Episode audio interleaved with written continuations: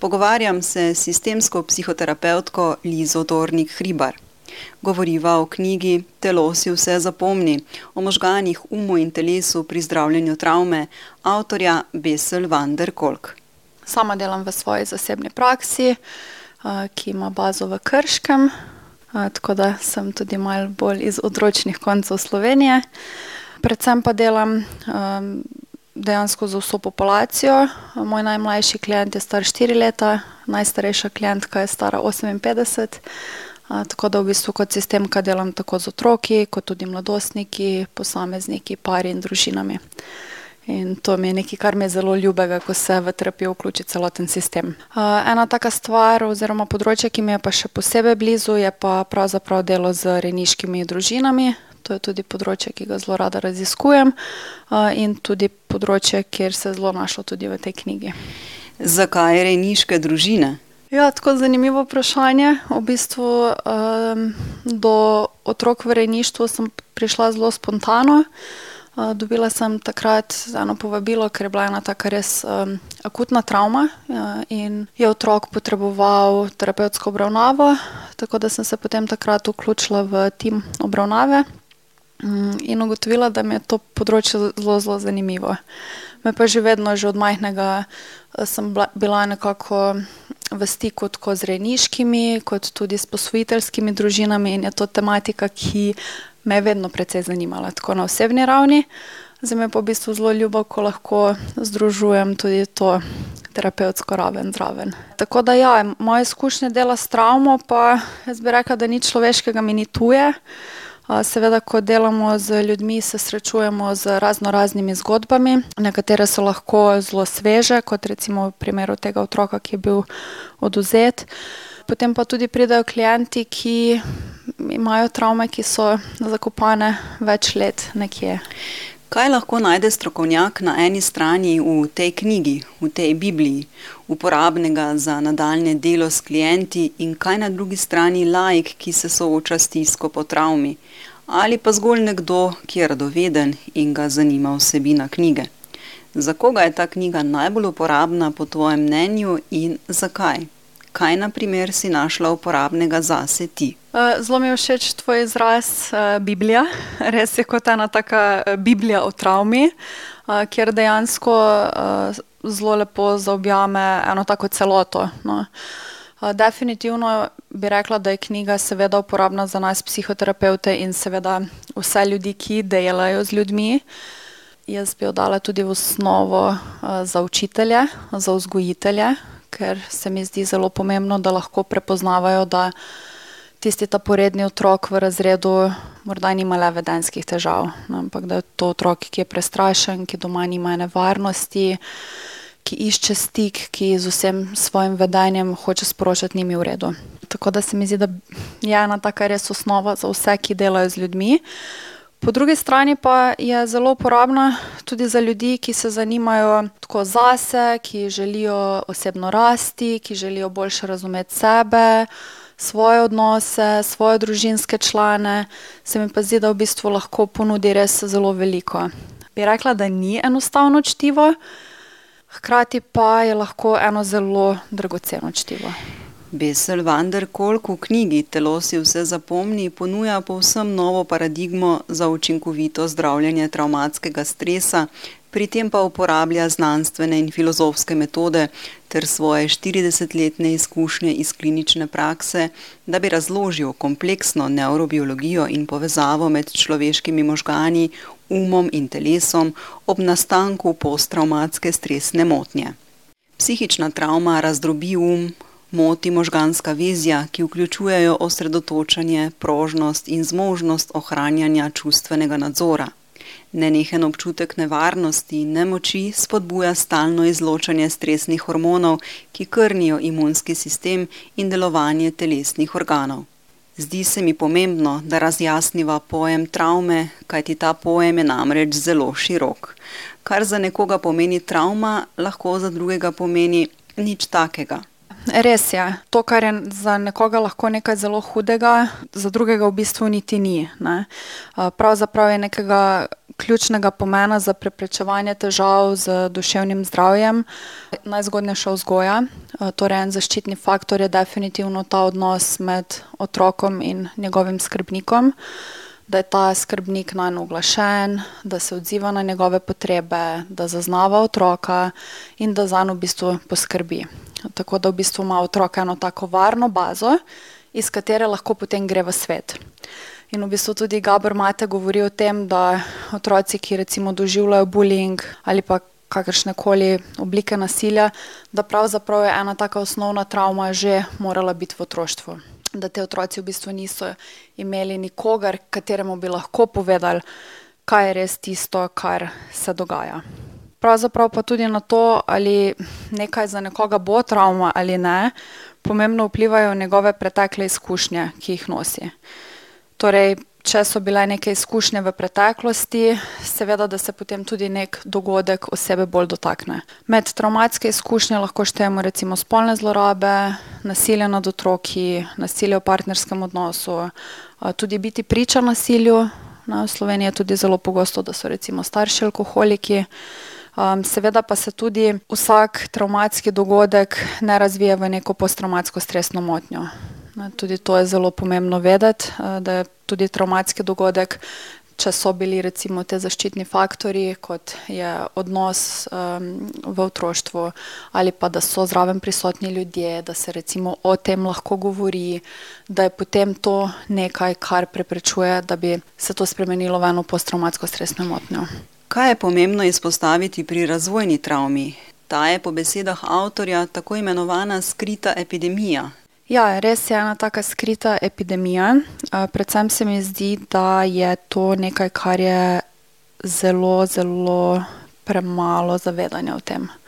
Torej, ni govora o razvojni travmi, ne, recimo, če imamo v mislih, neke sploh tele, kot bi v narekovajih rekli, problematične otroke v osnovni šoli, ne, se vidi, njegovo vedenje ni okej, ne, kako bomo zdaj sankcionirali to vedenje. Okej, ne vem, mogel bo iti ven iz razreda, dobil bo kazen, ne bo smel sodelovati v aktivnostih, ne vem, med telovadbo bo moral sedeti v garderobi, ne.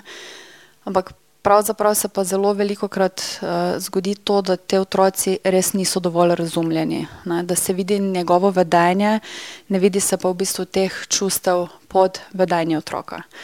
Tako da to je ena stvar, druga stvar je pa to, da je ponavadi ta razvojna travma, kot pravi avtor, povsem zakrita zaradi zasutja s plazom diagnoz. Ti otroci zelo hitro dobijo diagnozo ADHD, torej motnja pozornosti s hiperaktivnostjo, in to se potem zdravi z Ritalinom recimo, ne.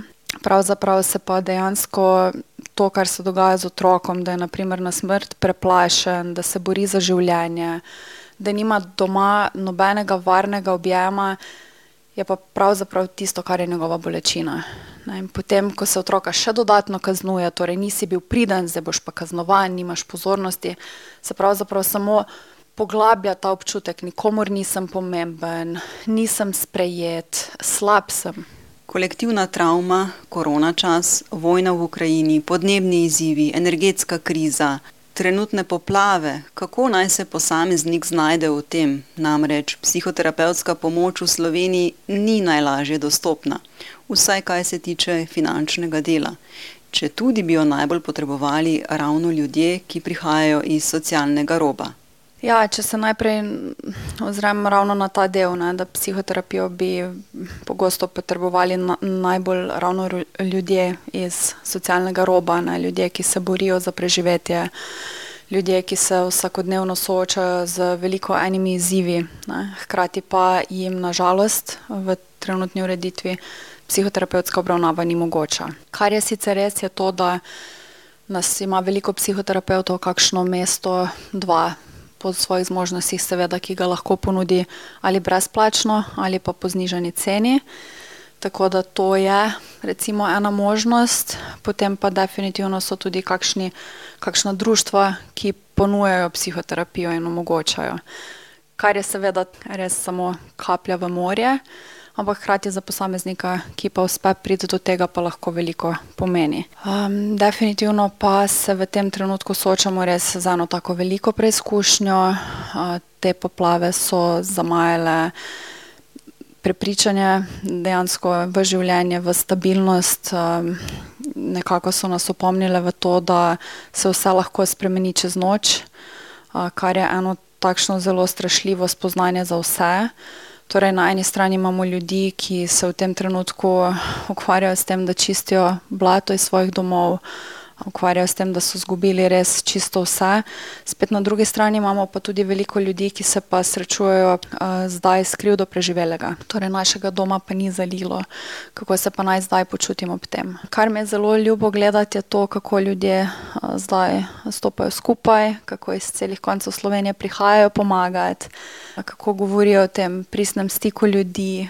In to je tisto, kar v takih trenutkih je zelo pomembno. Tisto občutek, nismo sami, tam je zraven nekdo, ki ponudi toplo roko, ki prinese lopato, ki mogoče poboža po rami in predvsem, ki tudi posluša, ne, ki sliši težko je, ostali smo brez vsega. Kako je v bistvu tudi pomembno res biti slišan tudi v takih trenutkih. In kako je pomembno, da si ljudje lahko govori, dovolijo govoriti o tem. Mojim pacijentom, ki so vedno vse pomnili in bili moj učbenik, je misel zapisana ob začetku knjige kako ti gledaš na svoje klijente v smislu učenja in izpopolnjevanja svojega poslanstva? Um, definitivno se z vsakim človekom, ki pride v moj prostor, ki vstopi v moj terapevtski proces, spremenjam tudi jaz. In to se mi zdi, da je res ena takšna osnova našega dela. V odnosu se ranimo in v odnosu se pozdravimo čista osnova psihoterapije je pravzaprav ta odnos med terapeutom in klientom. Ta odnos, da je klient res čuti, da terapeuta zanima, da on ni samo ena številka, ampak da res čuti, da je terapeut z njim. Tako da to je nekaj, kar sem jaz dobila od svoje terapeutke in je bila za me res ena taka osnova. In definitivno je to nekaj, kar želim predajati tudi naprej svojim klientom. Tako da vsak klient me nekaj nauči. Od vsakega se učim o trpljenju, kar je lahko včasih zelo težko, hkrati pa se od vsakega učim tudi o tej brezmejni želji po preživetju, o pogumu, o odpornosti in to je vedno znova tisto, kar me navdihuje. Ja, spopad s travmo ali z drugimi besedami, reši se, kdo se more, ali o anatomiji preživetja, torej moč preživetja, o kateri si že govorila, je tudi eno izmed podpoglavij knjige in pomemben je tudi ta vidik znanja o neuroznanosti, kajti možgani ob travmi so drugačni. Kako? Ja, definitivno. Torej, ljudje, ki so doživeli travmo, se na nek način zataknejo v času in pravzaprav niso več sposobni vključevanja novih izkušenj v svoje življenje. Torej, organizem se na nek način nenehno bori proti grožnjam. In možgani so spremenjeni na ta način, da pravzaprav ne ločijo več, kaj je prava nevarnost in kaj ne. Zato je lahko telo nenehno v enem stanju pripravljenosti na boj ali na beg. Spet na drugi strani pa so lahko recimo preveč otopeli, da bi sploh zmogli upijati neke nove izkušnje, ali pa tudi to, da bi zmogli ločiti, kaj je zdaj resnična nevarnost in kaj je tista prava nevarnost. Ne? Ker recimo, če je nekdo preživel vojno, je potem lahko nek zvok, ne vem, vilica pade na tla in gre lahko telo v tako stanje panike, da to pa res pomeni eno totalno uničenje. Ja, in naša telesa so besedila, ki nosijo spomine, zato spominjanje ni nič manj kot ponovno utelešenje, kot pravi misel Kathy Cannon. Odtis travme se kaže v obliki neznosne teže spominjanja zakaj telo, kako se to povezuje z možgani. Ko obravnavamo posameznika, takrat nikakor ne moremo ločiti uma, telesa in možganov. In vse, kar se posamezniku dogaja v življenju, se tudi odseva na fizični ravni.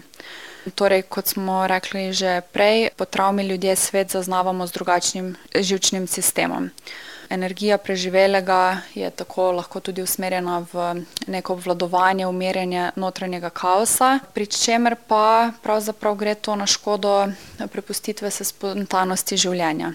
Ljudje si recimo prizadevajo za obdržanje nadzora nad temi neznosnimi fiziološkimi odzivi, ki so lahko zelo naporni in to povzroči najrazličnejše telesne simptome. Naprimer, avtor navaja fibromialgijo, kronično utrujenost, avtoimune bolezni in ravno zato je nujno, da pri zdravljenju obravnavamo celoten organizem. O tem zelo veliko piše Gabor Mate, predvsem v knjigi Ko telo reče ne. in ti dve knjigi se medsebojno res lepo dopolnjujeta v tem. Recimo še en primer iz knjige, ko so preučevali vojake, so recimo videli, da nenehno krilijo z rokami. Imeli so tudi obrazne tike, recimo tisti iz naslednje generacije pa govorijo in podrhavajo. Torej vsa ta telesa še vedno pomnijo to dogajanje, recimo njihovi želodci so razdraženi, srce jim razbija, prežema jih panika in vsa to so ena sporočila, da je človek v stiski. In pravzaprav vsako vedenje posameznika je neki poskus regulacije občutkov. nekateri recimo živčno hodijo, drugi lahko zelo hitro govorijo, nepovezano govorijo, tretji se lahko spopadajo z glavoboli, četrti imajo želodčne bolezni, pa hkrati so vsi izvidi okej in vse, vsa ta telesa govorijo, da nekaj pa ni čisto v redu. Meni je vedno zanimivo tudi ta del, kako se klienti ob osvobajanju, vseh teh čustev, kar doživljajo, teh spominov, ko se začnejo osvobajati, kako se to vidi na fizični ravni. morda pride ženska, ki je bila na začetku tako zelo zvita, kot bi se hotela malo skriti, pa majčkeno bolj tiha pa zadržana pa čisto tako pazljivo sedi na kavču. Potem po nekem delu procesa pa kar naenkrat opazimo, da pa ona zelo zavzema prostor, da govori bolj jasno, da je njena drža odprta.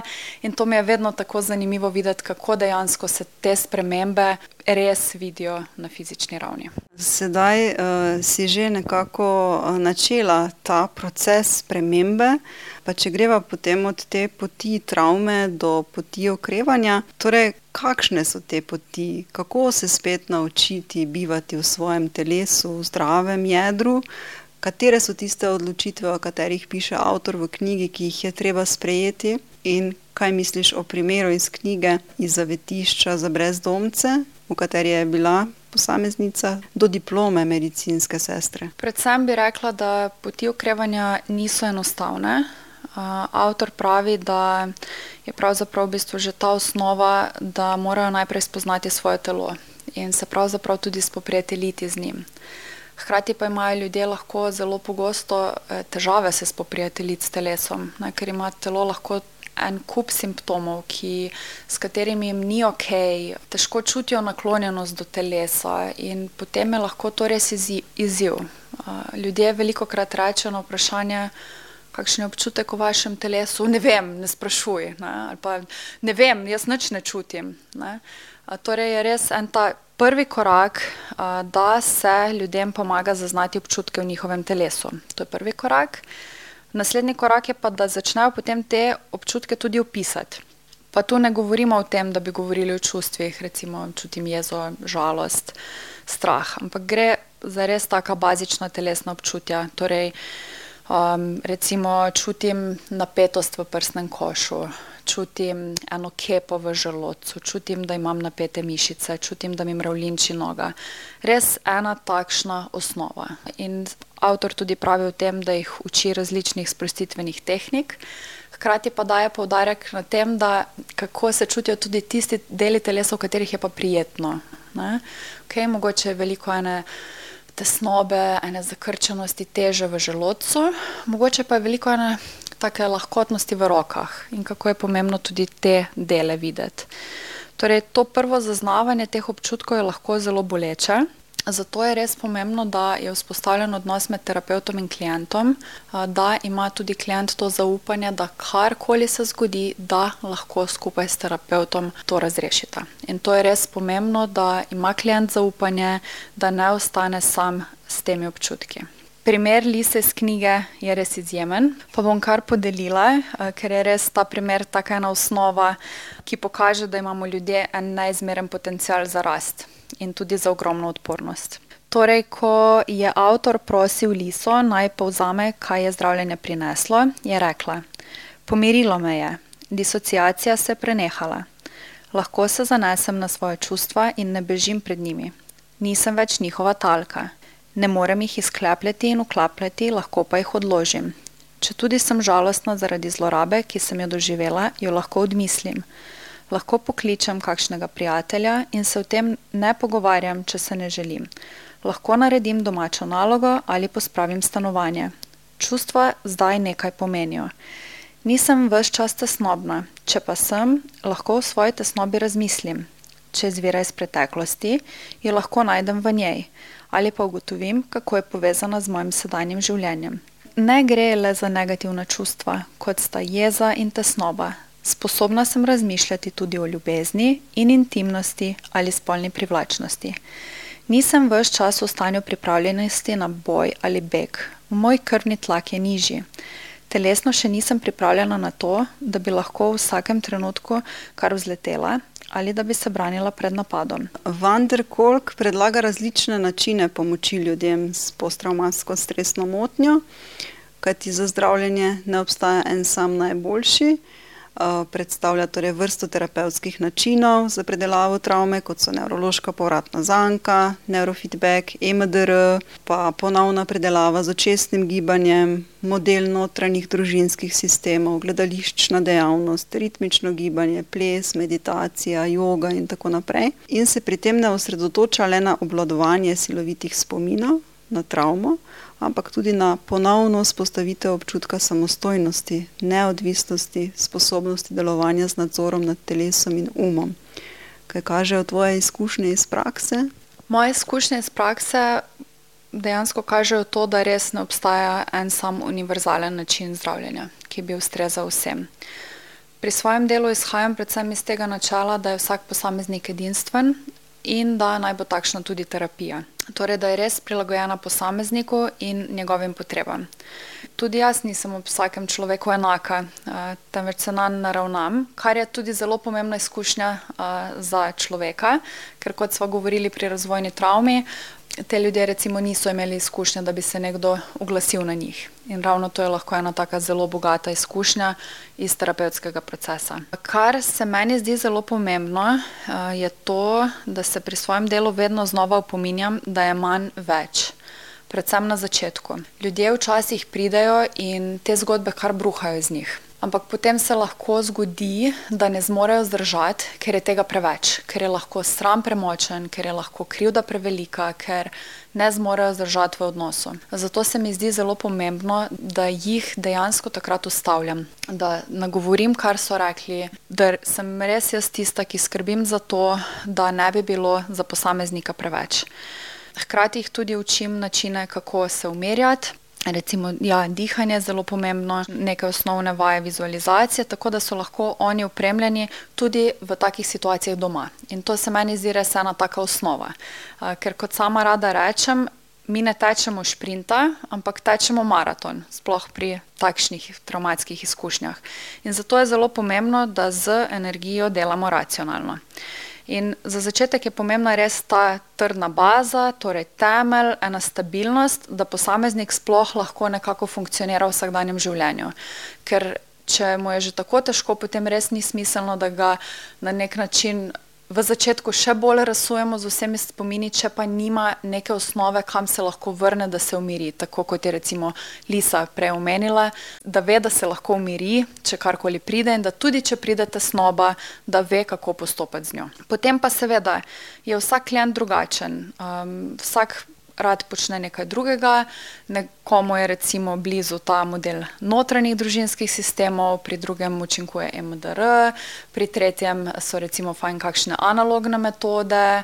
Um, sistemci recimo uporabljamo tudi, imamo eno tako metodo reka življenja, kjer se gibamo po prostoru, kjer uporabljamo plišaste živa, uh, igrače, ki takrat dejansko postanejo naši družinski člani. Ampak res je eno tako načelo, da je tisto, kar je za posameznika v redu. Se mi zdi pa super, torej dodajanje nekih stvari, kot je recimo meditacija, ples, gledališče, um, yoga, tako da ljudje sploh začnejo čutiti svoje telo, da sploh lahko vidijo, kako je, kaj zmore, kako je, ko pa imajo tudi neki zase.